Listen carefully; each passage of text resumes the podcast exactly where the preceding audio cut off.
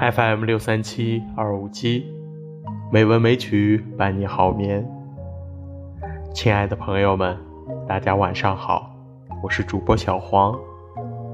今天是二零一九年八月十三日，欢迎您如期来到美文美曲第一千七百四十四期节目。今天继续与大家分享兰斯洛特的故事。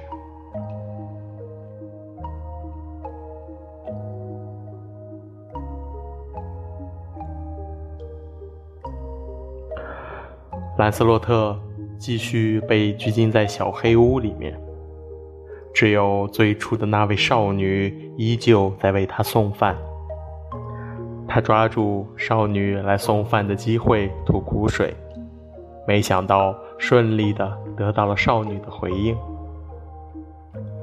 其实少女不是城堡里的人，奈何附近的森林里有一位名叫图奎恩的邪恶骑士。残害良家妇女，甚至拦截过路的骑士作为俘虏，为了躲避他的骚扰，才到这里来的。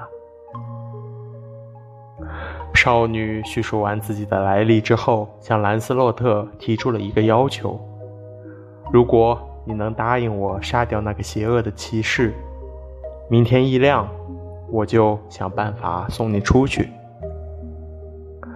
兰斯洛特听完少女的叙述，回应道：“这个邪恶的人打着骑士的名号，却在干一些土匪和强奸犯的勾当。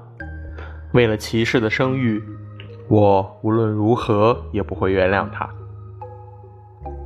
第二天清晨，少女便带着兰斯洛特逃离了城堡，来到了邪恶骑士的庄园，但是并没有人应答他的叫门。徘徊了约莫半个小时之后，才有一个身材伟岸的骑士骑马缓缓走了过来，马背上横放着一位被捆绑的骑士。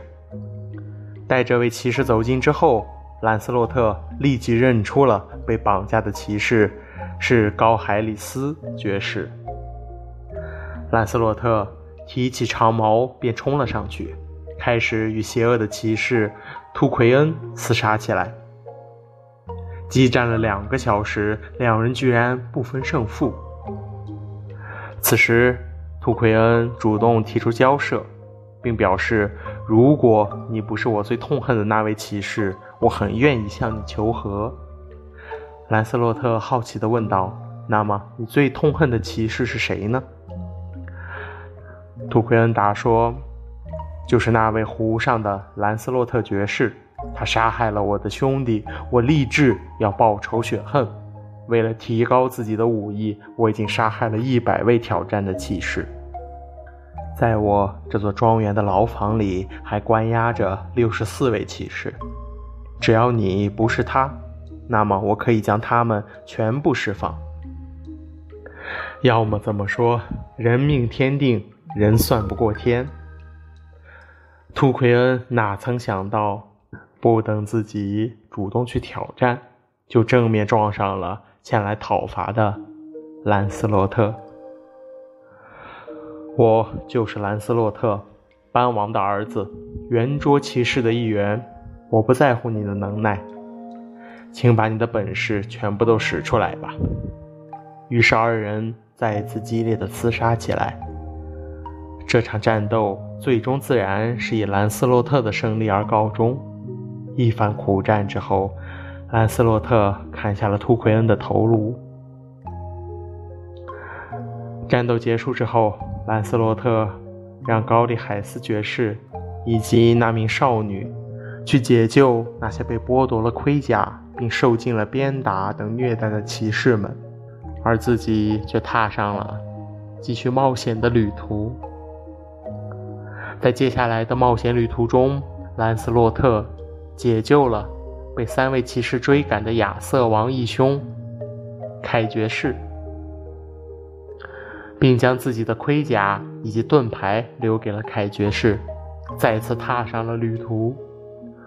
托这副盔甲以及盾牌的福，凯爵士一路平安无事，再也没有遇到过险情。一路上，兰斯洛特见义勇为，主动向需要帮助的人伸出援手，化解人与人之间的矛盾。他恪守着骑士之道，将圆桌骑士的美名传遍了他所到达的每一个地方。待到兰斯洛特再次回到卡美洛的王城时，他受到了全宫廷的热烈欢迎，他的英勇事迹自然。也是在骑士之间广为流传。自那时起，兰斯洛特便名扬四海，成了众人心中公认的圆桌骑士。